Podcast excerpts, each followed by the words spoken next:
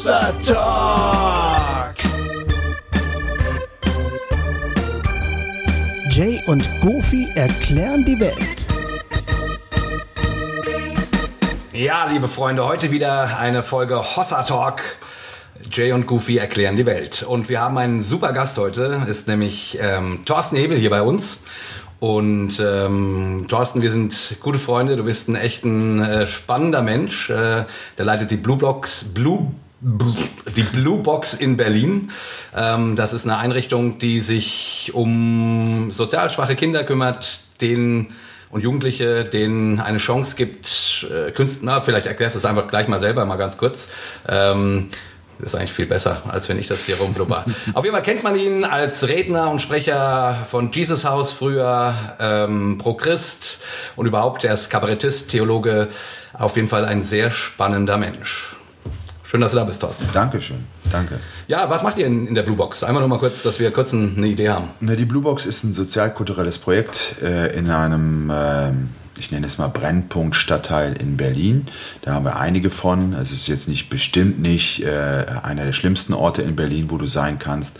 Aber es geht da vorrangig um drei Hauptprobleme. Einmal die emotionale Armut bei den Kindern und Jugendlichen, weil sich äh, nicht wirklich jemand für die interessiert. Dann daraus resultieren viele fehlende soziale Kompetenzen, beispielsweise wenn es um Selbstpräsentation geht. Ähm, wie gehe ich mit mir um, mit meinem Leben um, mit meinen Gefühlen, mit den Gefühlen anderer um. Ähm, da brauchen die ganz viel Coaching und Förderung. Das machen wir mit der Methodik von Kunst und Kultur, Schauspiel, ähm, Tanz, Musik, bildende Künste, Multimedia, ähm, Tonstudio und so weiter. Kannst du das alles? Äh, nee, ich habe ich Leute, Ach so. die machen das. Ich dachte, du kannst tanzen und. Selbstverständlich kann ich tanzen, aber ich mache das nicht. Du tanzt also nicht jeden Morgen einfach mal deinen Namen erstmal. Ich wünschte, also Thorsten ist sehr schwer zu tanzen. Versuch's, wenn. Nein, aber das, das, Dritte, um den Gedankengang ganz kurz zu Ende zu bringen, äh, das Dritte ist eine Zukunftsperspektive. Und da komme ich jetzt eher von dem Ansatz her, dass ich glaube, dass jeder Mensch ein Lebenskonzept braucht, was über diese Wirklichkeit hinausgeht, zumindest meine Erlebniswirklichkeit. Ähm, und dass wir eine Sinnhaftigkeit brauchen über unser äh, Erleben hinaus. Das können Werte sein, das äh, kann Glauben sein, ähm, das kann aber auch durchaus eine Zukunftsperspektive sein in der Diesseitigkeit, in dem Moment, wo ich sage, ja, ich habe eine Chance, einen Beruf zu erlernen oder mich zu verwirklichen in einem Beruf, äh, wo ich ohne die Bluebox vielleicht gar nicht hinkommen würde, weil wir ein gutes Netzwerk haben, wir können die Leute in Verbindung bringen mit Wirtschaft. Äh, ich habe jetzt zwei Leute untergebracht, zum Beispiel bei Deichmann, mhm. da habe ich tatsächlich auch noch gute Verbindungen hin. Und die gehen jetzt ohne Schulabschluss, äh, mit einem katastrophalen Zeugnis, haben die eine Lehrstelle bekommen, cool. weil wir die coachen und begleiten. Und das eröffnet natürlich eine andere Zukunftsperspektive. Hm. Das heißt, äh, die können ihr Leben selbstbestimmter leben, wenn sie eine abgeschlossene Berufsausbildung haben, Geld verdienen können und aus dem Hartz-IV-Sumpf rauskommen. Ja. Alles in allem also Hilfe zur Selbsthilfe und unser Oberthema ist Selbstwert und Anerkennung, weil ich glaube, dass wir, und damit meine ich nicht nur die Kinder, sondern wir Deutschen, das am meisten brauchen. Mhm. Was brauchen wir Deutschen am meisten? Selbstwert und Anerkennung. Aha.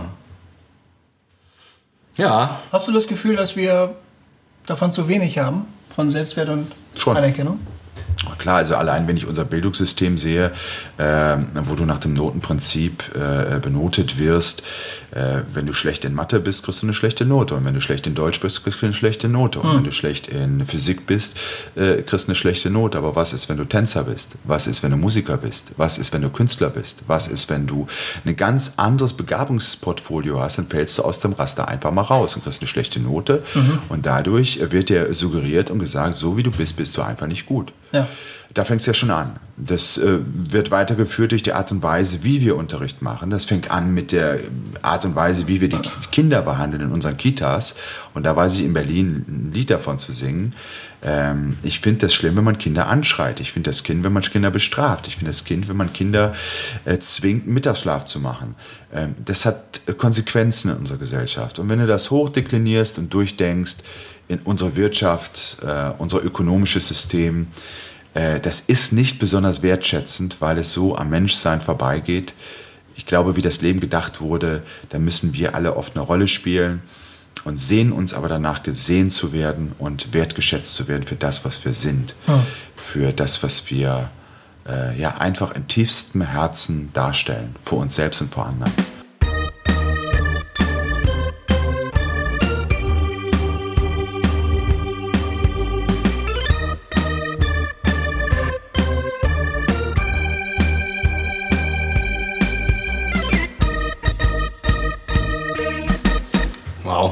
Cool. Ähm, ich, ich finde das ja total spannend, äh, was du da so machst.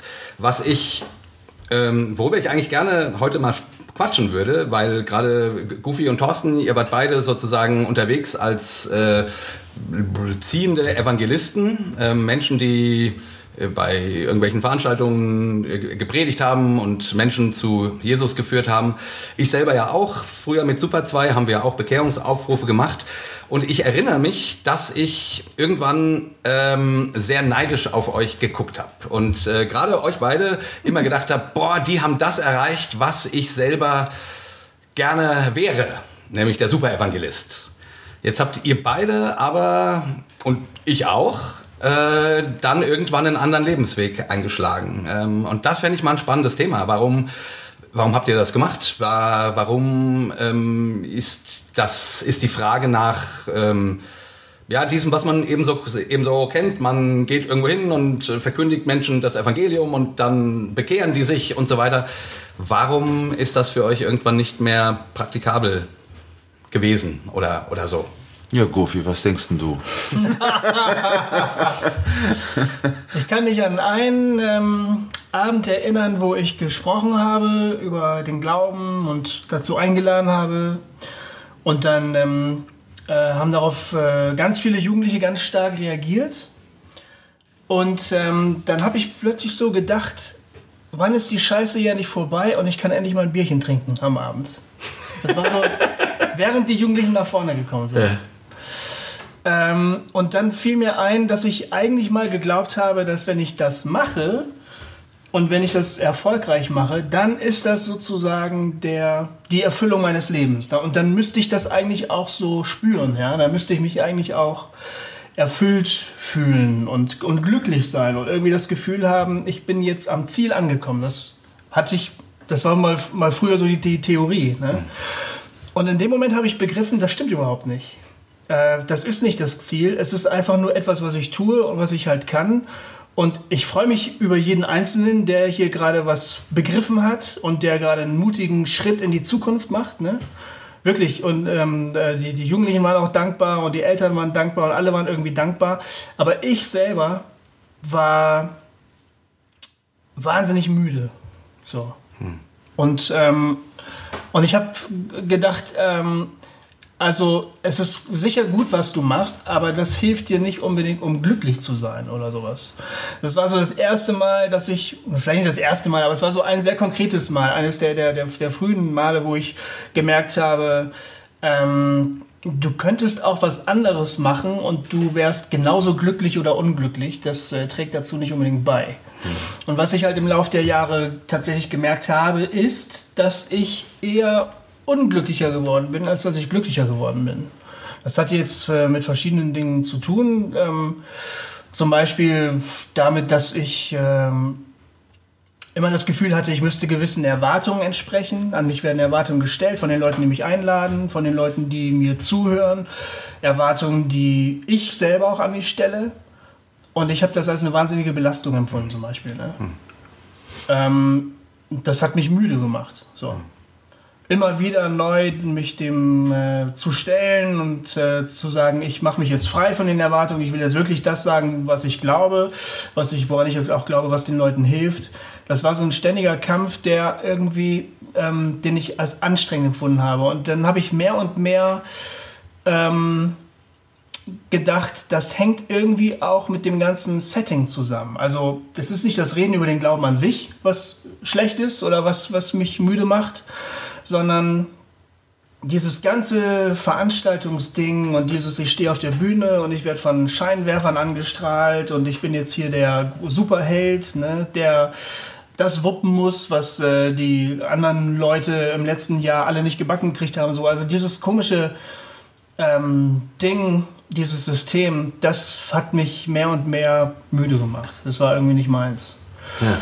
Und ähm, dieser Gedanke, ich muss hier irgendwann mal raus, wenn ich äh, nicht dran kaputt gehen will, der ist halt so über Jahre immer stärker geworden. Mhm. Und das war erstmal für mich ein ziemlicher Schock, würde ich sagen, weil ich eigentlich gedacht habe, Gott will das eigentlich, dass ich das mache. Das ist sozusagen meine Lebensberufung. Dafür bin ich da, dafür bin ich geboren worden, um das zu machen. Ne?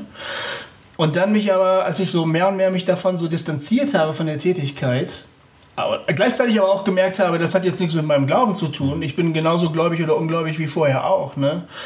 Da, ja, das war so ein gewisser Knacks irgendwie. Und dann habe ich mich halt, ähm, habe ich über Alternativen nachgedacht. Witzigerweise glaube ich persönlich, äh, hat Gott zu mir auch gesagt, ich habe immer noch so was Kindliches in meinem Glauben, ne? dass ich denke, Gott redet mit mir und so. Und ähm, ich habe auch irgendwie das Empfinden gehabt, Gott sagt zu mir, Gofi, sieh mal zu, dass du dich demnächst da verpisst. Hm. Das fand ich auch komisch, weil ich dachte, der wäre daran schuld, dass ich überhaupt da bin. War ja vielleicht auch so. Im Rückblick denke ich, für die Zeit, wo ich das gemacht habe, war das gut. Aber da war eine Lebensphase vorbei oder das Ende kündigte sich an über einen längeren Zeitraum. Und ich habe wirklich gedacht, Gott sagt zu mir, hau ab, solange du noch kannst. Und ähm, was ich halt überhaupt nicht werden wollte, war so ein Rädchen in einem System irgendwie. Also so eine, so eine, so eine Sache, die sich selbst immer weiter fortsetzt. Ne? Strukturen, die dafür gebaut werden, damit die damit sie sich selbst am Leben erhalten. Das, manchmal hat man ja das Gefühl, eine, eine Kirchengemeinde äh, fängt irgendwann mal an, äh, äh, weil sie sagt, wir möchten etwas Gutes für die anderen und dann so 10, 20, 30 Jahre später hat man das Gefühl, die Kirchengemeinde arbeitet im Prinzip nur noch daran, dass sie sich weiter selbst erhält. Ne? Äh, die, die ganze innere Struktur, die da aufgebaut wird, die muss ja irgendwie auch bespielt werden. Und die ganze Power, die ganze Energie fließt dann eigentlich nur noch in die Gemeinde rein, damit dieses System auch erhalten bleibt. Ne? Und da, ich hatte Angst davor, dass äh, ich letztlich auch sowas werde. Dass ich also im Prinzip immer nur etwas fortsetze, was halt irgendwie da sein soll, weil Leute finden, dass das da sein müsste. So. Natürlich sagen die Leute dann immer, das machen wir, weil Gott das will und das ist bla bla. Aber ich hatte mehr und mehr Zweifel äh, an der Version, dass das im Prinzip alles so von Gott sich so ausgedacht ist. Und dann, ähm, ja, habe ich irgendwann den Punkt gefunden, wo ich gemerkt habe, jetzt ist der richtige Zeitpunkt gekommen, wo ich aussteige. Und dann war ich dankbar für die Jahre, die ich erlebt habe, aber auch wahnsinnig dankbar, dass ich ähm, da mal raus konnte.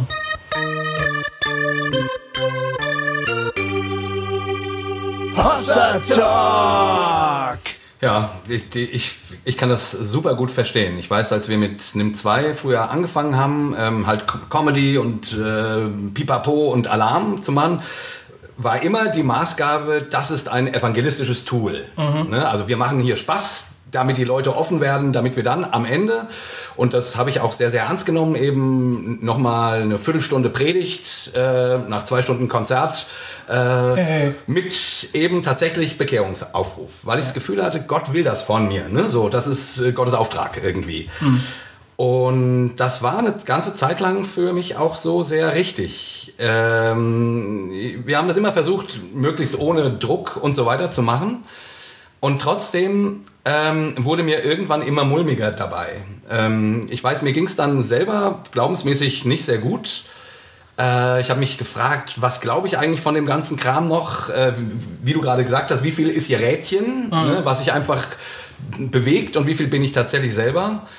Und äh, ich weiß, dass ich irgendwann in ähm, irgendwelchen Gottesdiensten saß, wo, wo so eine unglaubliche emotionale Stimmung aufgebaut wurde. Äh, und dann am Ende eben nach der Predigt irgendwie ein Bekehrungsaufruf kam und ich saß da und wurde immer kleiner und immer und dachte, ich, das, äh, äh, du lässt mir keinen Raum hier.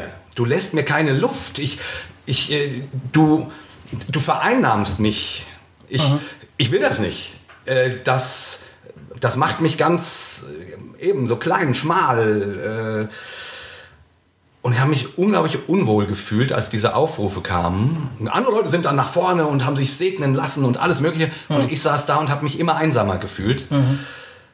Und dann dachte ich plötzlich, äh, wenn es hier einen im Publikum gibt, bei meinen Konzerten, der das so empfindet, wie ich das gerade empfinde, dann, dann versündige ich mich an dem, wenn ich nach meinem Konzert hier bla bla bla äh, hier Bekehrungsaufruf mache.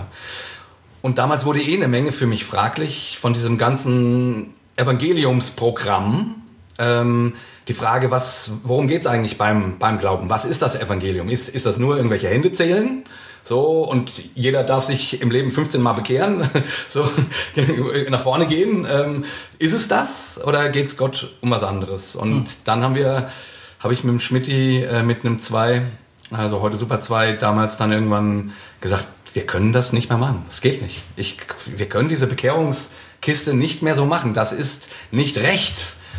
Ähm, und dann eben auch die große Frage, ist das hier, ist unsere Kunst nur ein, nur ein Instrument oder machen wir Kunst? Hm. Also bringen wir was von uns? Ist das nur Mittel zum Zweck oder ähm, hat das einen eigenen Wert? Und dann haben wir das eben sehr geändert. Das, hat, das haben viele Leute nicht verstanden. Ähm, haben eine Menge Veranstalter verloren damals. Aber für mich war es der richtige Schritt. So.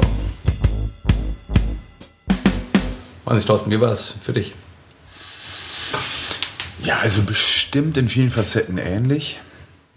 Und ich glaube, auf diese Frage gibt es ganz unterschiedliche Ebenen. Also zumindest bei mir ganz unterschiedliche Ebenen. Also ähm, es hat eine, finde ich, eine ganz normale Phasenentwicklungsebene, wo ich sage, es gibt Phasen in meinem Leben, in der Pubertät oder als Jugendlicher neigt man zu extremen Ansichten, neigt man dazu, radikal zu werden, in welcher Frage auch immer. Und ich war bestimmt äh, ein ganz schön radikaler Hardliner im christlichen Sektor. Ähm, wäre ich jetzt äh, Modern Talking Fan gewesen, wäre ich wahrscheinlich da auch radikal geworden oder äh, was weiß ich was, ja. Ähm, was die bessere Variante ist, weiß ich jetzt auch nicht genau, aber. Äh, ja, ich sage nur ja, bewusst Modern Talking, weil das eine ähnliche Qualität für mich hat.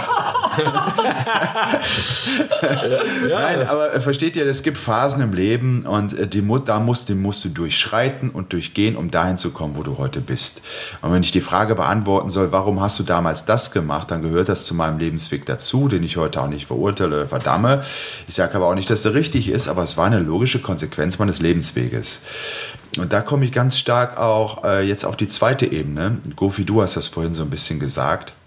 Wenn du, nehmen wir mal an, ja, äh, du hast eine nicht so gute Vaterbeziehung, so wie ich sie hatte, und du sehnst dich nach Anerkennung und nach, nach äh, äh, Wertschätzung. Deshalb ist das ja ein Lebensthema von mir. Und dann betrittst du eine Bühne, wo du das bekommst. Und wenn du das noch mehr machst, bekommst du noch mehr Anerkennung und Wertschätzung.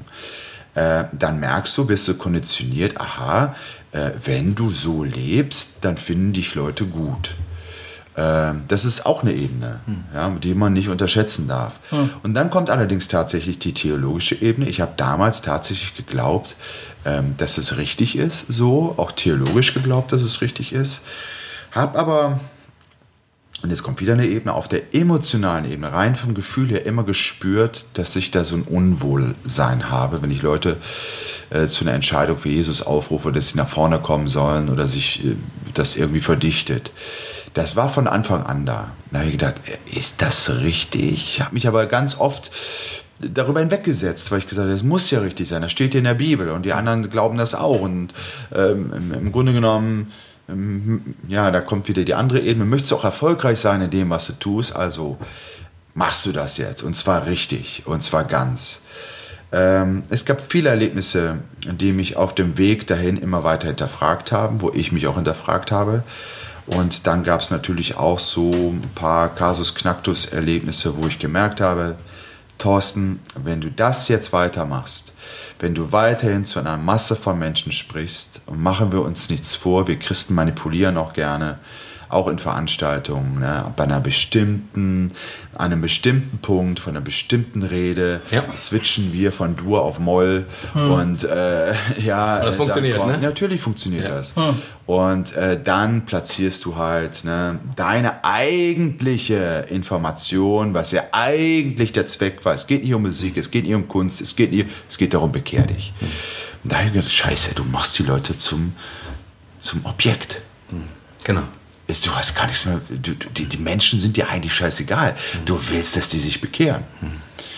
Und wenn ich Jesus verstanden habe, ging es ihm nie darum. Niemals. Und wenn du dich dann ein bisschen intellektuell damit beschäftigst, was, wo, wo ich jetzt nicht der Tausendsasser bin, aber wo du dich dann auf den Weg machst. Und äh, Tobi Feix hat mal einen geilen Satz zu mir gesagt, hat gesagt, weißt du, dass die Bekehrung erst 180 Jahre alt ist. Davor gab es niemals so etwas wie nach vorne rufen oder Altercall. Das kommt von der Sklavenbewegung her, bla bla bla, hat mir das historisch gesagt. Ich sagte, was? Jesus hat die Leute nicht nach vorne gerufen? Warte mal, das lese ich aber mal nach. Und ich sagte, Mist, das stimmt ja, der hat das ja gar nicht gemacht. Nirgendwo. Ja. Äh, d- und die Art und Weise ist in der Bibel nirgendwo beschrieben. Sag, hm, ich habe immer gedacht, das steht in der Bibel. Steht aber gar nicht in der Bibel. Und dann habe ich angefangen, mich selbst zu entlarven und habe gesagt, eigentlich lebst du ja gar nicht das, was die Bibel sagt, sondern du liebst das, was man dir gesagt hat, was in der Bibel steht. Und dann habe ich eine Umkehr erlebt und habe gesagt, jetzt liest du mal nach, was steht denn da wirklich. Und da da keine Bekehrung und keine zeitliche Verdichtung auf eine Entscheidung hin vorkam, habe ich gesagt, das machst du jetzt auch nicht mehr. Also im Grunde genommen ein zutiefst theologischer, emotionaler, lebensbiografischer äh, Prozess, äh, der daran gipfelte, dass ich gesagt habe, auch aus einer Leidenssituation heraus, weil ich gemerkt habe, ich gehe daran kaputt, das machst du nicht mehr. Dafür gibst du dich nicht mehr her. Auch bei mir haben viele Leute das nicht verstanden und verstehen es bis heute nicht. Ähm, aber ich kann nur so leben, wie es mein Gewissen mir vorgibt. Und ähm, das ist auch nicht verhandelbar. Ich mache das nicht mehr. Aber es ist doch sozusagen faszinierend, ähm, wenn man sich, also das spielt ja so in, in Evangelikalien eine ganz große Rolle. Ne? Ähm, Bekehrung. Äh, Also in evangelikalen Kreisen oder äh, Evangelikalien, habe ich jetzt Ja. gesagt, also evangelikale Kreise. Okay, Genau. Ne? Also in, in, in, in äh, quasi, du bist, also du kommst als Ungläubiger in eine Veranstaltung, du hörst das Evangelium und der Geist Gottes er, ähm, erreicht dich und du spürst, dass du ein Sünder bist und dann wird gesagt, komm nach vorne und nimm den Herrn als dein Heiland an und du gehst Tränen überströmt nach vorne und sprichst dieses Gebet mit und ja, so, du bist jetzt ein Himmelsbürger. Also ich, äh, ich äh, sage das ja ganz bewusst so pathetisch, weil es ja so pathetisch ist. Oder vielfach so pathetisch gelebt wird. Und ja, ich glaube, die Leute erleben das auch so. Ja, genau. Ich habe gerade die Frage, ähm, vielleicht passiert das ja auch Ja, von Zeit zu Zeit. glaub ich auch. Tatsächlich. Ja. So. Was Ja. sagst du dann? Jetzt hast du dich gerade ein bisschen drüber lustig gemacht. jetzt habe ich mich gerade darüber lustig gemacht. Äh, und jetzt, jetzt, sagt, jetzt hört dir uns einer zu und sagt, ja, und? Ich habe das aber genauso erlebt. ja, nee, nee, nee. Ich habe das ja auch so erlebt. Ich habe mich genauso bekehrt. In der Zeltveranstaltung beim Jans-Team, Ah, ja. äh, äh, Zeltevangelisation mit, äh, und Jack Stenicus hat gesungen, Wohin willst du denn gehen? Ich wusste es nicht. Thorsten, gesagt, du bist ja, hier nicht als Sänger engagiert. Nein, aber du weißt schon, ich, ich habe, das war emotional ich hab gedacht, scheiße, jetzt nach vorne gehen. Das war einer der schönsten Gefühle in meinem ganzen Leben. Okay, und wie bewertest du das jetzt im Rückblick? Warst du manipuliert? Oder hast du wirklich was erlebt? Oder war das beides? Oder? Kommunikation ist immer Manipulation. Also müssen wir uns nichts vormachen. Ähm, also und ja, natürlich war ich manipuliert, aber ich war jung, ich war 14. Ich Ja, aber ist denn 15. gleichzeitig auch irgendwie sowas Geistliches Klar, das war eine lebensverändernde Maßnahme. Äh, Und ich wusste zum ersten Mal in meinem Leben, wo ich hingehöre. Hm. Ich habe ganz viel Frieden gespürt, ich habe ganz viel Liebe Hm. gespürt und ich habe ganz viel. Und äh, ich meine, das war 1978. Also Anfang 1979. Das bedeutet, äh, das war auch noch eine andere Zeit. Google gab es noch nicht. Äh, es gab drei Fernsehprogramme, äh, die nachmittags ab 16 Uhr äh, ausgestrahlt haben. Ähm, es gab kein Facebook, kein Twitter, kein Tumblr, kein was weiß ich was. Und äh, wenn du Informationen Also Steinzeit quasi, ja? Nee, das war, fand ich äh, als Nostalgiker eine schöne Zeit. Ähm, war das, um, du musstest dir die Informationen holen in Veranstaltungen. Mhm. Da haben Veranstaltungen in dieser Form auch mehr Sinn gemacht als heute. Wie Also meine. lesen konnte man auch. Bitte? Lesen hätte Ich man war auch nie der können. Leser. Ich war nie der Leser. Okay, aber hätte man machen können. Ja, wenn ich frühzeitig an diese Kultur des Lesens herangeführt worden wäre, Äh, wahrscheinlich schon. Aber wie bewertest du denn jetzt im Rückblick dieses Erlebnis? Das Hast du dazu eine ganz große Distanz mittlerweile oder ist es, hat es für dich immer noch für, für deine Biografie eine, eine, eine Bedeutung, auf die du manchmal zurückkommst? Ich denke selten an diesen Moment. Wenn ich jetzt in dem Moment, wo ich darüber geredet habe, erinnere ich mich daran, dass es sehr schön war. Äh, aber im gleichen Atemzug erinnere ich mich auch daran, was daraus resultierte. Nämlich, dass ich in eine Gemeinde kam, in ein System kam, äh, wo sehr missbräuchliche Strukturen waren, wo ich viel gelitten habe als Persönlichkeit, wo ich limitiert wurde, wo ich klein gemacht wurde. Ich war der Sünder, du bist immer sündig und immer fehlbar. Und Gott war der Große und Allmächtige. Und egal, was ich gemacht habe, ich habe nicht genügt. Ja. Es, es war immer, das war für Gift für mich. Als Mensch, der äh, in einem Familiensetting äh, reingeboren ist, wo es nur um Defizite geht, das war Gift für mich. Und äh, ich weiß heute nicht, wenn ich meinen christlichen Werdegang bis zur jüngsten Vergangenheit nachvollziehe, was besser für mich gewesen wäre, wenn ich diese Bekehrung nicht erlebt hätte, dafür aber in eine stabile Gemeinschaft hineingekommen wäre, die, ich nenne es jetzt mal, menschenorientiert, wertschätzend mit mir umgegangen wäre, hätte ich womöglich eine gesündere Entwicklung genommen in meiner Seele, als ich sie in diesem Setting genommen hätte. Aber das ist ja, ich meine, klar, die, die Biografie, äh, das weiß man ja nie. Ne? Eben. Das weiß man ja nie. Ich Ähm, bin auch dankbar dafür, dass ich ja. heute so bin, wie ich bin. Ich will auch gar nicht anders sein. Also ich will nämlich auch noch mal, weil äh, der Goofy ja mich gefragt hat. Ähm, Achso, ja, stimmt. genau. Ähm, ich meine, ich habe das jetzt äh, ein bisschen pathetisch dargestellt und so empfinde ich das auch oft, weil es sich für mich oftmals schal anfühlt. Durchaus meine eigene Bekehrung, ähm, aber es ist ganz witzig, weil die hat auch so zwei Seiten. Die eine Seite ist genau dieses Gefühl, irgendwo anzukommen. Und die andere Seite ist dann das, dass ich überlege, Mann, diese 14, also als 14-Jähriger in diesen, in diesen super moralisch strengen Kontext hineinzukommen, boah, meine christliche Jugend war der Horror. Würde ich mal heutzutage sagen. Also äh, da habe ich gelitten unter äh, Dingen, wo ich hinterher als ich dann gemerkt habe, wie viel hier Maschinerie und wie viel quasi ein bestimmtes Wertekorsett ist, in das ich mich reinpressen muss und so weiter und, und wie viel und wie wenig davon tatsächlich mit Glauben zu tun hat, äh, dass ich hinterher gedacht habe, oh Gott, oh Gott, oh Gott, hätte ich das nicht ein paar Jahre später haben können, das hätte mir besser getan. So. Und gleichzeitig, also um nochmal auf dieses, ähm, auf die Bekehrungsfrage zurückzukommen, ne? ähm, ähm, wie äh, rufen wir Leute zur Bekehrung oder nicht? Das war jetzt ja das Thema. Ähm, ich, ich, es hat mir trotzdem geholfen. Ich, ich habe mich, ich habe mich eher in einem, ähm, in einem, ähm, in einem Freundschaftssetting bekehrt, also nicht bei so einer äh, Evangelisation oder so. Und trotzdem war dieser Schritt, mal mit jemandem ein Gebet zu sprechen und zu sagen, so Gott, heute fange ich mit dir an. War ein wichtiger, ein guter Schritt an diesem Punkt. Ne? Ja, Ich, ich weiß nicht warum, aber da sträubt sich in mir alles gerade. Ja, dann sag. Ich, nee, nee, weiß ich ja nicht warum.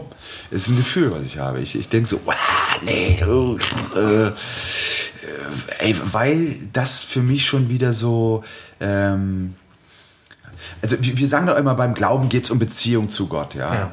Und bei meiner Ehe geht es um die Beziehung zu meiner Frau. Bei Freundschaften geht es um die Beziehung zu Freunden.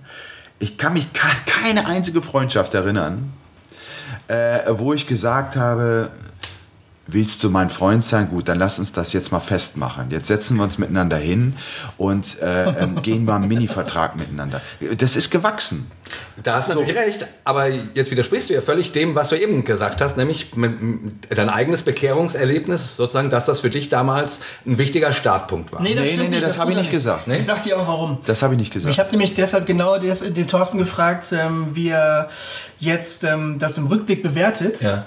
Und Thorsten hat das zwar so nicht gesagt, wie ich das jetzt äh, sage, aber im Prinzip hast du klar gemacht, du schaust mehr auf den Weg zurück, den du seitdem zurückgelegt hast, als auf dieses eine Erlebnis. Genau. An das Erlebnis hast du Ja. gesagt, denke ich jetzt eigentlich gerade erst, weil wir darüber sprechen. Normalerweise tue ich das nicht.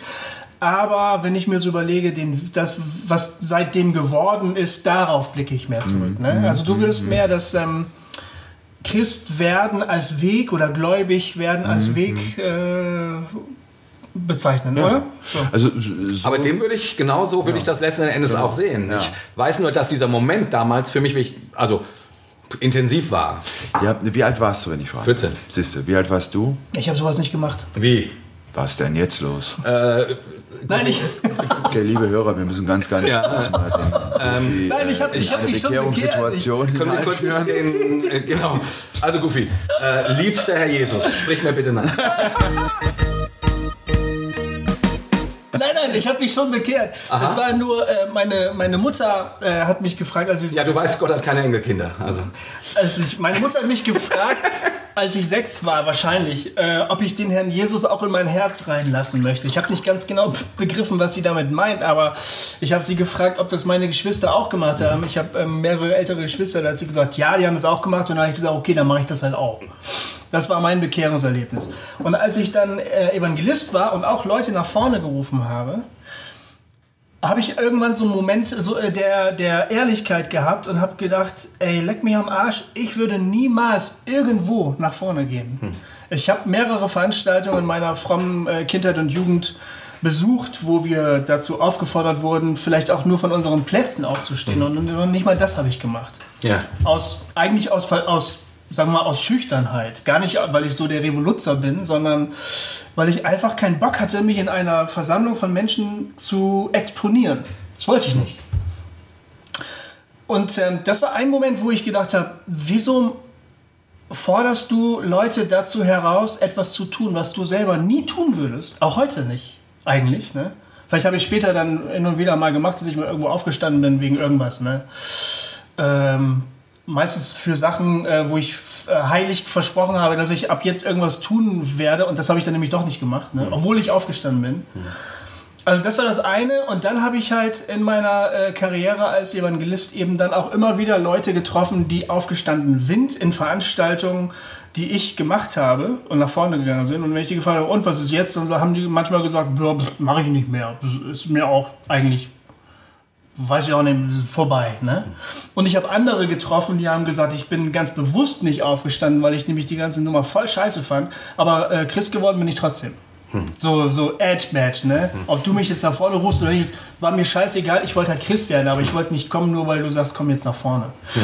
Und dann ist jetzt meine Frage an euch, ähm, ob das vielleicht ein Kompromiss wäre. Ich habe dann versucht, einen Kompromissweg zu gehen und ich habe die ganze Sache weitergemacht, stellenweise auch, weil Veranstalter das mich darum gebeten haben.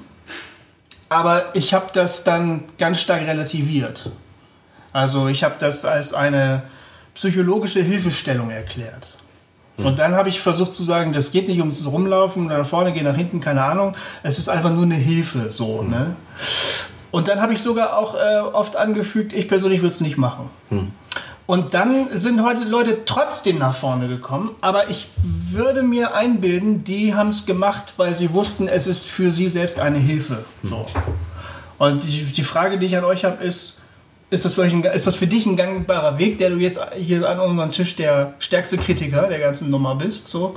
Oder würdest du sagen, nein, noch nicht mal das ist eigentlich zulässig, Thorsten? Was würdest du sagen? Ich kann da natürlich nur aus meiner Perspektive antworten. Und wenn ich das machen würde, mhm. äh, und da bin ich jetzt mal ganz ehrlich, äh, dann würde ich, äh, also das machen, weil der Veranstalter das will. Und dann müsste ich das irgendwie so verkaufen, dass ich damit leben kann. Mhm. Dann würde ich darauf zurückgreifen, so wie du das erklärst. Okay. Ähm, aber warum soll ich mich selber in die Situation bringen, überhaupt solche Kompromisse einzugehen, wenn mhm. ich das grundsätzlich erstmal ablehne? Mhm. Ähm, ich glaube nicht daran, dass es fair ist, einem Menschen gegenüber in einer zeitlich reduzierten ähm, in einem zeitlich reduzierten Namen auf den Punkt zu sagen, jetzt, jetzt komm bitte nach vorne. Ja. Äh, Heute, du, du erklärst, heute ist der Tag des ja, du, du, du, erklärst in 30 Minuten das ganze Leben oder in 40 Minuten, wer bin ich denn? Wer bist du denn? Wer sind wir, dass wir so eine Hybris haben und zu sagen, jetzt bitte äh, komm nach vorne. Und das andere ist aber auch wichtig. Ja? Ich habe das dir schon mal erzählt, bekam mal äh, im Tränenpalast Jesus House 2004, kam jemand auf mich zu, ein Reporter von der Taz und hat mir gesagt, Herr Hebel, äh, sind ein sehr jovialer Prediger, das stand auch nachher in der Zeitung und so weiter, der schwitzende, joviale Prediger äh, Thorsten Hebel äh, kommt äh, charmant und eloquent daher aber die große Frage ist nicht, wie viel hat er zu Jesus gepredigt, sondern wie viele Menschen, die vor ihm sitzen, hat er von Gott weggepredigt, die niemals wieder einen Fuß in eine Kirche setzen, weil sie sich manipuliert und unter Druck gesetzt fühlten. Ja, es geht in die Richtung, die ich äh, damals, wo ich oh, unsere Alter, Aufruferei das, genau, hinterfragt habe. Musst ja. du erstmal, das habe ich erstmal von mir weggeschoben. Hm.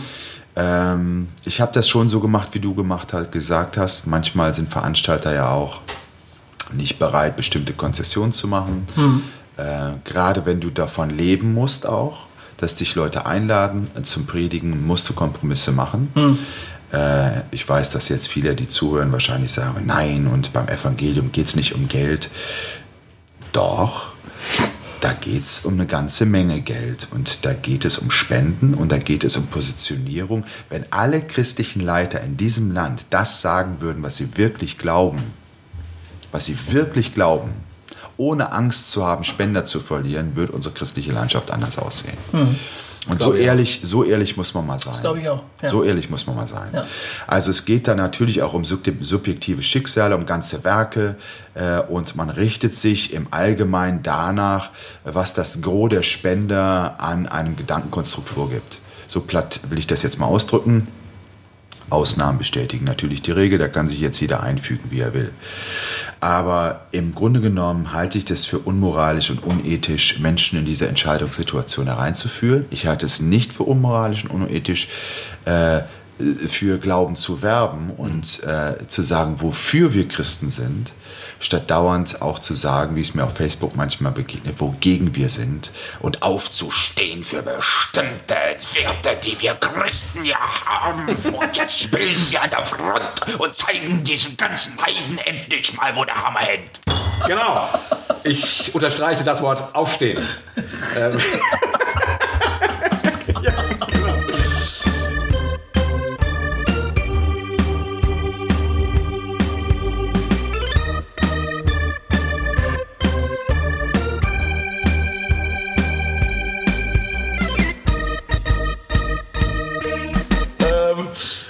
Das führt mich äh, an, einen, an, einen, guten Punkt, weil was, ich, was mich nämlich echt auch nochmal, also, oder was mich immer wieder beschäftigt, ist nämlich wirklich die Frage, äh, ist es denn damit, also geht es darum, Menschen dazu zu führen, äh, sich zu bekehren, also einen, einen Arm zu heben irgendwo, ähm, auf so eine Glaubenseinladung zu reagieren?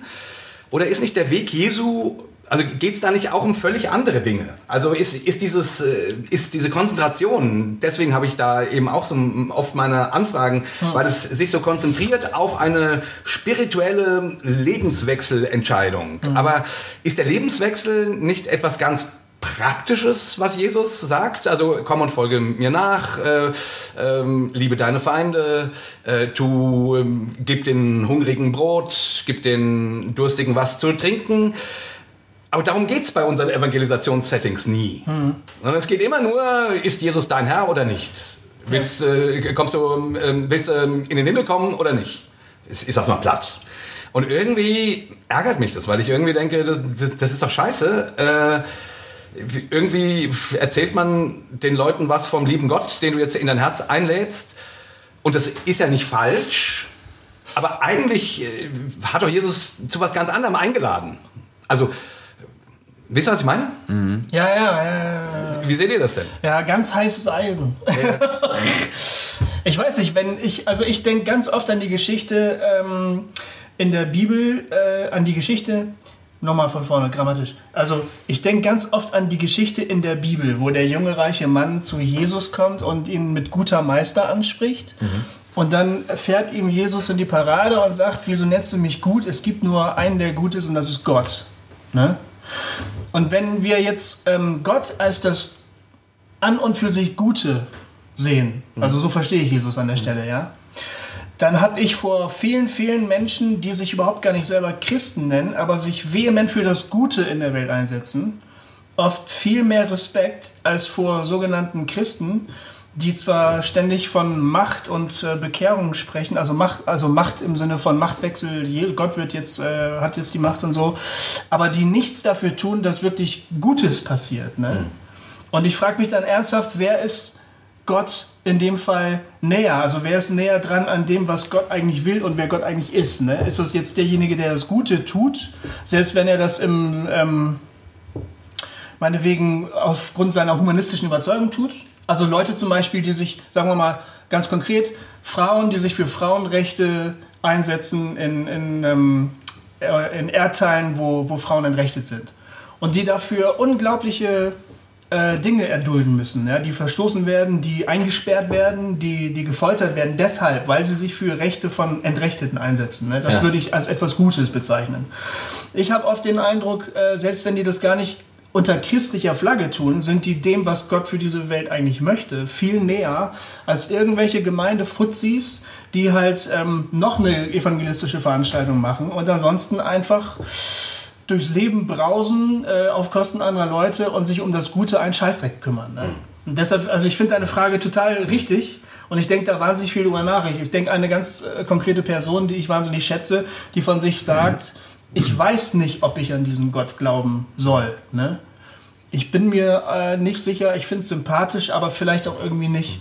Aber diese Person setzt sich unheimlich für das Gute in ihrem Umfeld ein, in einer Art und Weise, wie ich mir wünschen würde, dass äh, mehr Menschen und auch viele Christen das tun würden. Dann wären die für mich viel, viel glaubwürdiger. Ja. Und ich bin fast versucht zu sagen, diese Person ist dichter an Jesus dran, ohne es zu wissen überhaupt als diese ganzen Lautsprecher, diese christlichen Lautsprecher, die da äh, immer das Evangelium predigen und den einen wahren Weg und äh, über die vielen falschen Wege lamentieren und so. Du meinst uns früher.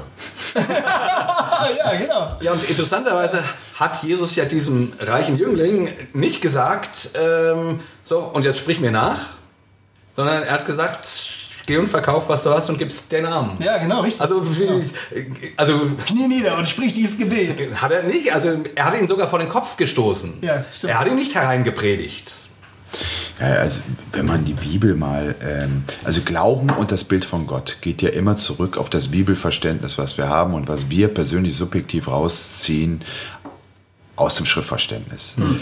Und unser Schriftverständnis und Gottesbild ist sehr stark von unserer Biografie geprägt, so wie wir generell Liebe interpretieren. Wir haben vorhin von jemandem gesprochen äh, vor dieser Sendung, äh, wo es ist, naja, der wird wahrscheinlich nur manipulative Liebe äh, dann irgendwie äh, erlebt haben, deshalb kann er selbst nur manipulieren. Hm. Ähm, und so ähnlich habt ja jeder von uns so seine Anker im Leben, wo wir sagen, da können wir gar nichts zu oder das ist nicht unsere Schuld, wir sind auch so geformt worden. Äh, das muss man immer bei diesem ganzen Prozess, bevor man jetzt äh, wir mit den Fingern auf andere zeigen, sehen. Ja? Ähm, dennoch glaube ich, wenn man wirklich mal Bibel lesen würde, ohne Vorverständnis, was nicht möglich ist, aber wenn das möglich wäre und man eine statistische Auswertung der Bibelstellen, der relevanten Bibelstellen, wo es um Evangelium geht, machen würde, dann geht es zu mindestens 85 Prozent um das Thema Gerechtigkeit und zwar in allen Facetten, um das Thema Arm und Reich in allen Facetten und das Thema Diakonie in allen Facetten. Ganz, ganz selten geht es beim Evangelium tatsächlich um eine theoretische Zustimmung eines Glaubenskonstruktes, das ich mit einem Übergabegebet festmache, äh, um deutlich zu machen, dass ich auf dem richtigen Weg bin. Sondern der richtige Weg wurde immer deutlich durch meinen Lebensstil und in welcher Art und Weise ich Jesus wie weit nachgefolgt bin, indem ich mich so weit investiere, so weit aus Liebe mich selbst und mein Komfort und meine Komfortzone verlasse, um vielleicht sogar, so wie Jesus es gelebt hat, äh, darin den Tod zu finden.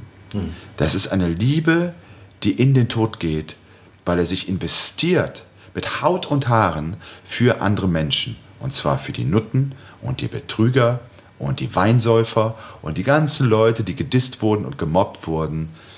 Wir könnten heute andere Gruppen da einfügen in unserer Gesellschaft. Und das ist doch der Weg, den Jesus geht. Und deshalb sage ich immer, Christsein ist keine Religion für Weicheier. Da geht es darum, dich selbst zu riskieren und Liebe zu leben. Und wie willst du denn Liebe leben, wenn nicht durch Taten? Wie willst du eine Ehe leben, wenn nicht durch Taten? Eine Ehe lebst du doch nicht theoretisch. Dass ich äh, jeden Abend dann vielleicht mein äh, Ehegelöbnis vorlese und das ist es dann. Ist, was ist denn das für eine kranke Auffassung von Beziehung, von Ehe, von Beziehung zu Gott? Wer, wie Keith Green das sehr schön auf den Punkt gebracht hat, den ich damals gehasst habe, weil ich auf der anderen Seite stand. Das war für mich Werkgerechtigkeit. Mhm. Aber er hat an einer Stelle gesagt in einem Konzert, Christsein ist, was du tust oder nicht tust. Das ist Christsein.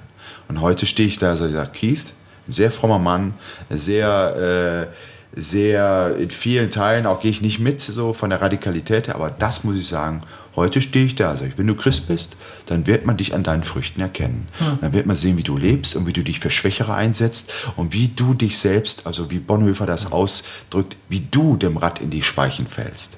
Und das tut weh. Hm. Das tut richtig weh weil die Speichen heute oft die Frommen sind, die dir nämlich absprechen, dass du auf dem Weg bist und dass du äh, immer noch dabei bist und du bist der Verräter, du bist derjenige, der die Berufung verloren hat und du bist derjenige, der nicht mehr auf dem Weg ist und bla bla bla bla bla. Finde ich schwierig, aber schaut mal, wie die Früchte deines Lebens sind und ich sag dir, was du glaubst.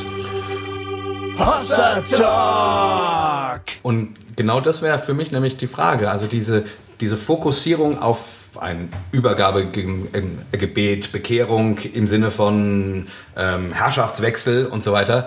Äh, deswegen habe ich damit auch quasi theologisch, theoretisch ein Problem, weil ich das Gefühl habe, dass ähm, das eicht einen darauf ein, ähm, hier geht es um den lieben Gott und mich. So. Hm. Aber ich würde sagen, dem lieben Gott geht es immer, äh, und so verstehe ich Jesus, darum, aus deinem Leben etwas zu machen. Also etwas, was sich in diese Welt verströmt, äh, wo diese Welt gesunden kann dran. Ähm, also, und die Fokussierung, die wir in unserem evangelikalen Setting also bei Bekehrung legen, ist halt immer dieses, ja, du brauchst eine persönliche Beziehung zu Jesus Christus. Die persönliche Beziehung zu Jesus ist, ist ja überhaupt kein biblischer Begriff, aber anyway. Ähm, ähm, ähm und da geht es immer nur um dieses, ja, jetzt machst du deine stille Zeit, machst du sie nicht, äh, wie viel betest du, wie viel, also alles ja keine schlechten Dinge. Aha. Aber dieser Fokus, also weiß auch nicht, wenn ich die Evangelien lese, da hatte Jesus schon noch eine viel größere Vision mit dem, den er in seine Nachfolge ruft. Hm. Da ging es nicht äh, darum, wie viel stille Zeit du machst, äh, habe ich das Gefühl, sondern da ging es darum, äh, lasst uns Menschen werden, die diese Welt umarmt und die Heilung und Liebe und Shalom und diese Dinge in die Welt hineinbringt. Und deswegen nervt mich diese Bekehrerei, Wiewohl ich, Klammer auf, sagen würde, ja, das hat bestimmt auch seine Berechtigung. Wie gesagt, in meinem eigenen Leben habe ich auch durchaus, äh, kann ich dem jetzt nicht nur Negatives abgewinnen. Aber ich finde, der Fokus ist falsch. Das setzt einen falschen Fokus, meines Erachtens. Hm. Naja, aber weißt du, wenn ich jetzt nochmal zurückspule, was wir vor einer circa 25 Minuten gesagt haben oder ich gesagt habe, dass es zum gewissen Zeitpunkt in meinem Leben an das Ereignis an sich habe ich gute Erinnerungen, an den Weg danach nicht. Äh, nur sind Gofi äh, reist nicht mehr rum und ruft zur Bekehrung auf. Ich reise nicht mehr rum und rufe zur Bekehrung auf. Du machst das nicht. Und viele andere meiner Kollegen und Kolleginnen machen das eben auch nicht.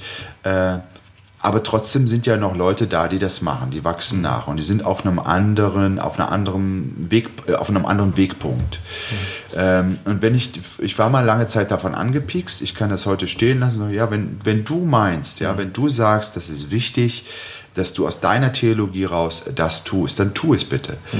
Ähm, und ich finde, man muss denen dann auch, weil ich war ja selbst mal da, mhm. eine Entwicklung zutrauen, ja. dass sie dahin kommen. Ja, das stimmt. Aber ich kann ich da einhaken? Klar. Ich denke gerade äh, an ein Erlebnis zurück, was mich äh, seitdem begleitet. Und ähm, das ist auch ein Grund, warum ich eigentlich froh bin, dass es immer noch Leute tun. Ja? Ähm, ich habe in einer Gemeinde gesprochen, da, war, da waren ähm, eben viele Jugendliche da und da waren eben auch sehr, sehr junge Jugendliche da. Und ähm, da ist ein Junge nach vorne gekommen, wo ich dann auch dazu eingeladen habe dessen Eltern in der Gemeinde waren und auch Christen waren. Und ähm, diese Eltern, die haben sich darüber wahnsinnig gefreut, dass sie das gemacht hat. Ja?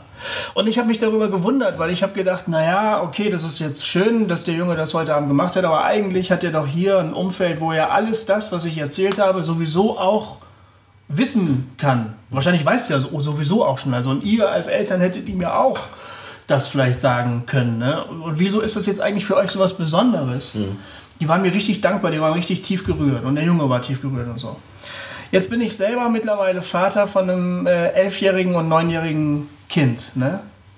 Und ähm, ich denke mir, ja, das stimmt, meine Söhne können von mir auch alles über den Glauben erfahren. Aber das ist ja auch irgendwie so eine Sache, diese Geschichte zwischen Sohn und Vater und Kind und Eltern und was können Kinder annehmen von den Eltern und was nicht. Und kommt es wirklich zu solchen Situationen, wo man einfach mal auch Dinge auf den Punkt bringen kann, wo man so Tacheles reden kann. Ähm, also, dass, dass da wirklich eine, eine gegenseitige totale Offenheit ist. Und ich merke halt, das ist eigentlich total schwierig. Meine Söhne zum Beispiel wollen sich mir manchmal überhaupt gar nicht öffnen. Denen ist es eher unangenehm. Ne?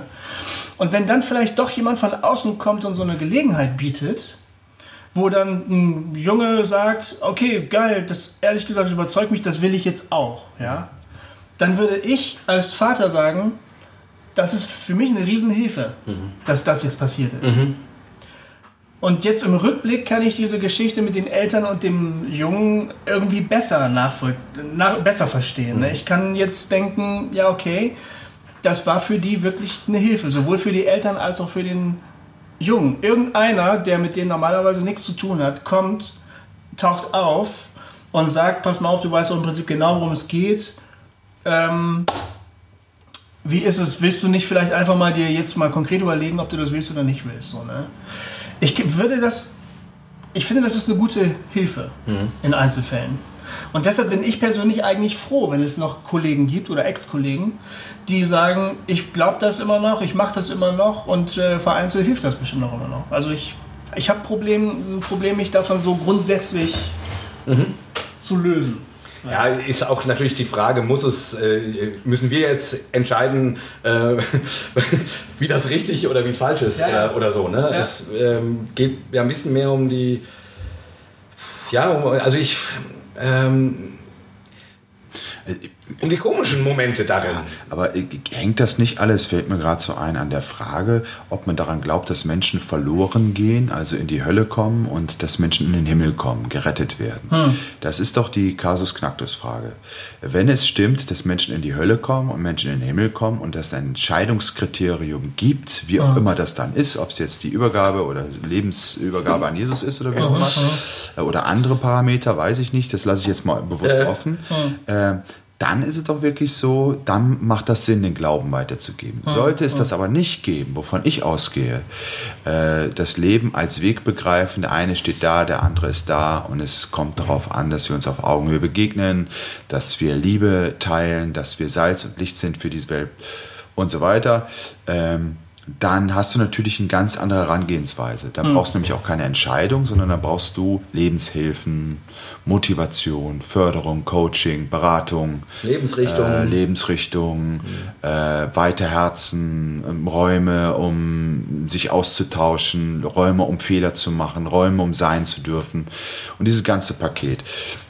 Das heißt, wenn ich sage, ich bin, ich glaube, ich sage das jetzt mal so, ich glaube, dass alle Menschen bei Gott sind. Das glaube ich. Mhm. Und deshalb macht es für mich auch keinen Sinn, zu bekehren. Aber ich glaube auch, dass wir in der Diesseitigkeit, dass es einen riesen Unterschied macht. Wofür setzt du dein Leben ein? Einmal für dich persönlich, aber auch für die Gesellschaft und für deine äh, unmittelbaren Mitmenschen. Und da sehe ich Bekehrung, also diese Umkehr hin zu dem anderen, diese Hinwendung, ähm, äh, Mensch zu werden, wie es eigentlich gedacht war, mhm. das empfinde ich schon als eine Art Bekehrung. Und wenn das dann dazu dient, dann bin ich der Erste, der wieder zur Bekehrung aufruft. Ich sehe das so, dass es dazu dient, weil man nämlich, äh, ich finde, du kannst beobachten, dass Leute sich bewusst gegen das Gute entscheiden. Ich finde, das lässt sich überall in der Welt äh, entdecken. an mir. Nein. Ja, jetzt wo du sagst. Nee, doch, ehrlich. Äh, Thorsten, an dir. Ja. Also natürlich in anderen Facetten. Auch. Okay, aber ähm, wir, wir Menschen stehen immer wieder im Leben vor Entscheidungen. Tue ich etwas, was mir dient und anderen schadet? Oder bin ich meinetwegen bereit, auf äh, Vorteile meinerseits zu verzichten, um anderen zu Diensten zu sein? Sagen wir mal so, ne? Also schlage ich jemanden den Schädel ein oder lasse es bleiben, das ist vielleicht noch ein bisschen extrem. Nutze ich gewisse Vorteile aus, ähm, weil ich weiß, das bringt mich weiter und gleichzeitig weiß ich aber auch, das wird den anderen tief beschädigen. So. Und ich glaube, manche Leute entscheiden sich, glaube ich, bewusst für, manchmal bewusst für das Böse, glaube ich schon. Und ähm, der Ruf zur Bekehrung ist für doch eigentlich nur eine Aufforderung äh, dazu, lass Jesus deinen Lehrer sein. Darum geht es doch eigentlich. Also Nachfolge, Jesus Nachfolge bedeutet doch eigentlich mhm. nur Schülerin oder Schüler zu werden. Mhm. Und sich ein Vorbild zu nehmen an Jesus und dem hinterher zu laufen. Und meinetwegen das auch als Weg verstanden. Ja? Mhm. Lassen wir mal die ganze Geschichte von Machtfrage, Machtwechsel und so, sondern einfach nur, entscheide ich mich bewusst einen Weg zu gehen. Ähm, und das heißt, wenn ich eine Vorentscheidung treffe, ich muss im Leben immer Vorentscheidungen treffen. Zum Beispiel, ähm, wenn ich mich fokussieren möchte auf das, was ich wirklich tun möchte mit meinem Leben, ja, zum Beispiel Romane schreiben, dann muss ich, äh, dann treffe ich eine Vorentscheidung und wenn ich dann das Angebot bekomme, werde Hochschullehrer in Timbuktu und verdiene 10.000 Euro, ja, dann sage ich wahrscheinlich, nö, mache ich nicht, weil ich habe mich bewusst entschieden, ich will Romane schreiben. Hm. In meinem Fall stimmt das sogar. Ja. Das ist eine Vorentscheidung, die ich treffe und die macht es mir leicht, in der Folge mich wiederum immer wieder neu zu entscheiden. Ich gehe dann auf meine Vorentscheidung zurück und sage, nein, ich habe eine bewusste Entscheidung getroffen, was ich mit meinem Leben anstellen möchte. Ich möchte Romane schreiben. Und ich glaube, das geht ähm, mit, mit, die, mit der Jesus-Nachfolge genauso. Ich kann mich bewusst für diesen Weg entscheiden und sagen, ich möchte jetzt ein Schüler von Jesus sein. Das soll jetzt mein Vorbild sein. Und wenn ich dann in Lebenssituationen komme, wo ich neu vor Entscheidungen gestellt werde, dann gehe ich auf meine Vorentscheidung zurück und sage, wenn diese Entscheidung oder wenn, wenn, wenn ich jetzt Ja sage und das passt nicht zu meiner bisherigen Entscheidung, auf dem Jesusweg zu gehen, damit zusammen, ist die, für mich die Frage schon gegessen. Da muss ich gar nicht drüber nachdenken. Dann sage ich, nö, mache ich nicht. So, ja. Und das finde ich ein, ein, sinnvolles Ding. Also, das heißt, Leute entscheiden sich, wenn sie sich für Jesus entscheiden, meiner Ansicht nach grundsätzlich für das Gute und sagen in der Folge, für mich zählt, was gut ist hm. und was Jesus gut genannt, genannt hat. Ja, also Feindesliebe oder whatever. Ja. Ähm, so, und das finde ich dann sinnvoll. Also zu so einer Entscheidung aufzurufen, finde ich persönlich sinnvoll. Ich finde es aber auf der anderen Seite ähm, schon ein bisschen plakativ, Goofy, weil ich persönlich äh, das, was ich von Menschen bisher verstanden habe, äh, dass sich keiner bewusst für etwas Böses entscheidet, wenn er die Wahl zwischen Gut und Böse hat, ähm, was immer böse auch ist. Ähm, sondern ich habe die Erfahrung gemacht, dass viele Menschen, die sich für das whatever it means, also das angeblich böse entscheiden, äh, dass das aufgrund einer bestimmten Situation, hm. in einer bestimmten Verfassung äh, so möglich wurde, dass mhm. sie das gemacht haben. Mhm. Ähm, jeder Mensch, der gesund ist, gesund, also auch im Kopf gesund ist, würde sich, wenn er zwischen Hass und Liebe entscheiden dürfte, sich immer für die Liebe entscheiden. Wenn er sich für Hass entscheidet, hat das Gründe. Hm. Äh, einmal biografische Gründe oder erbenkrankhafte Gründe oder weil was weiß ich was. Mhm. Ähm, und ich möchte keinem Menschen unterstellen, dass es gute Menschen gibt, die das Gute leben und Menschen gibt, die wie böse sind und wie das Böse leben. Ähm, das würde tatsächlich einen grundsätzlichen Wegwechsel bedeuten der Böse lebt dann für das Böse und der Gute lebt für das Gute. Daran glaube ich nicht. Mhm. Ja, glaube ich auch nicht. Ich lebe für beides. Mhm. Ich bin ein Mensch, der Gutes macht und Böses macht. Ich bin ein Mensch, der beide Seiten in sich trägt. Ich bin ein Mensch, der fähig ist, an andere Menschen umzubringen. Und ich bin ein Mensch, der fähig ist, anderen, Mann, anderen Menschen das Leben zu retten. Ja, das, das würde ich für mich auch äh, sagen. Ja, das, das bin ich. C.S. Lewis hat mal gesagt, so sinngemäß, äh, dass, also, dass, dass hinter jeder bösen Tat ein guter Wille steht. ja, ja, also ist philosophisch, aber sehr nah dran an dem, was ich sagen genau. wollte. Genau. Aber was ist das Korrektiv dann für dich? Was hilft dir dabei, äh, vielleicht ähm, zu erkennen, das ist ein Irrweg, den ich gerade eingeschlagen habe? Und was lässt sich dann wieder darauf zurückkommen, was du eigentlich willst mit deinem Leben? Also mein Korrektiv ist tatsächlich mein Gefühl. Mhm. Ich bin Gefühlsmensch. Ich ähm, wenn ich merke, hm, das fühlt sich komisch an, das fühlt sich nicht gut an, dann gehe ich der Sache auf den Grund, warum denn nicht. Hm. Äh, und äh, ansonsten lebe ich mein Leben frech, fromm, frei, fröhlich und hau manchmal Lebenskontur, mache viele blödsinnige Dinge, die mir aber einen riesen Spaß machen. Und ähm, Wenn ich aber merke, beispielsweise ein Parameter ist, ähm, mache ich, verletze ich Menschen oder verletze ich die nicht? Wenn ich Menschen verletze, dann ist das in meinem Paradigma nicht in Ordnung. Es geht beruflich wie auch privat, finde ich nicht in Ordnung. Für mich. Manchmal aber muss es sein, dass du Menschen verletzt, um beispielsweise bestimmte Dinge aufrechtzuerhalten oder gerade zu rücken. Ähm, also allein im Beruf, wenn ich jemanden entlassen muss, dann verletze ich diese Person. Aber um die Firma zu retten und weil wir das nicht mehr finanziell stemmen können, muss ich einen Menschen entlassen. Äh, da bist du natürlich äh, böse und gut, das ist eine Mischform, weil ich und, und wenn man das durchdenkt, es gibt so viele Grauschattierungen. Was ist gut, was ist böse? Gofi, ich habe keine Ahnung.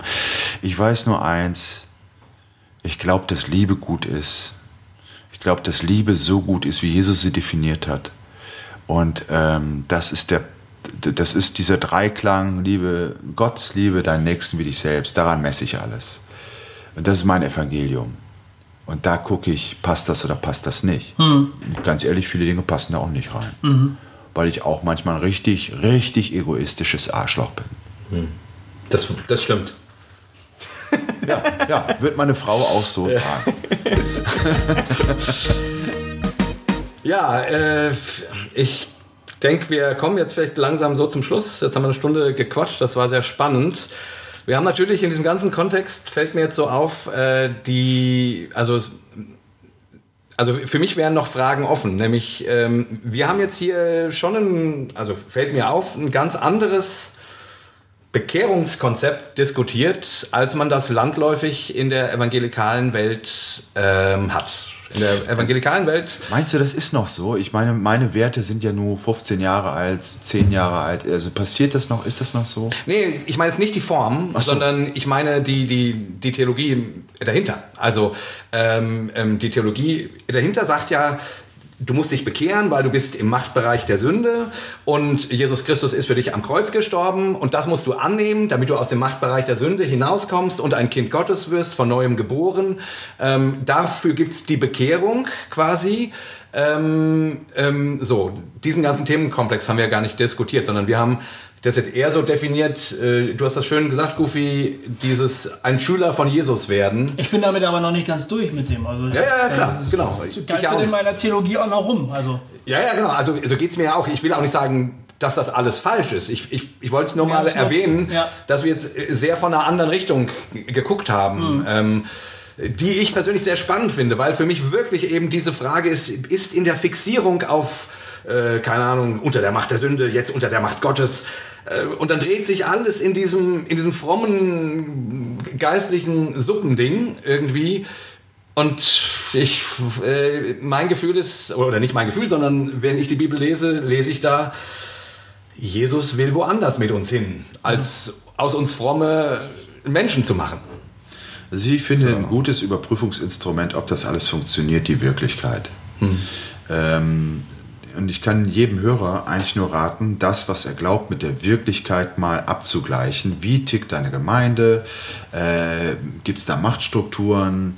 Äh, Gibt es da Missbrauch? Gibt es da Dinge, die man sagen kann, das machen die richtig toll, auch gerade Also lass uns mal wirklich die Wirklichkeit zum Vorbild nehmen. Und da, wo die Wirklichkeit nicht mit dem Glauben übereinstimmt, da hätte ich meine großen Fragen und ganz viel Vorsicht äh, an dieser Stelle. Ob man da nicht mal irgendwie ein großes Fragezeichen dran malen sollte. Ja, also ein sehr großes Fragezeichen. Genau. Genau. Also ich denke, wir kriegen das heute ja natürlich eh nicht zu Ende diskutiert. Und es ist Japan, oder ich äh, bin da ganz bei dir, Goofy, das ist ja in Bewegung. Ne? Ähm, ja, aber also ich finde, wir enden einfach mit der Feststellung, dass ich recht habe und ihr nicht. okay. Ähm, Finde ich gut. Ja. Mein, wäre mein Vorschlag. Ja, ich, ich wir halten das Nächstes mal. Mal, wenn du willst, kannst du, Jay, bei der nächsten Sendung kannst du recht haben. Ehrlich? Ja! Geil. Okay. Und der Einzige, der jetzt nicht recht hat, ist der Gast. Ja, das ist der Gast. Der, der Gast hat nie recht. Bist du blöd oder was? Wir laden doch nicht Gäste ein, damit die recht haben. Darauf ein dreifaches Hussa! Hussa! Hussa!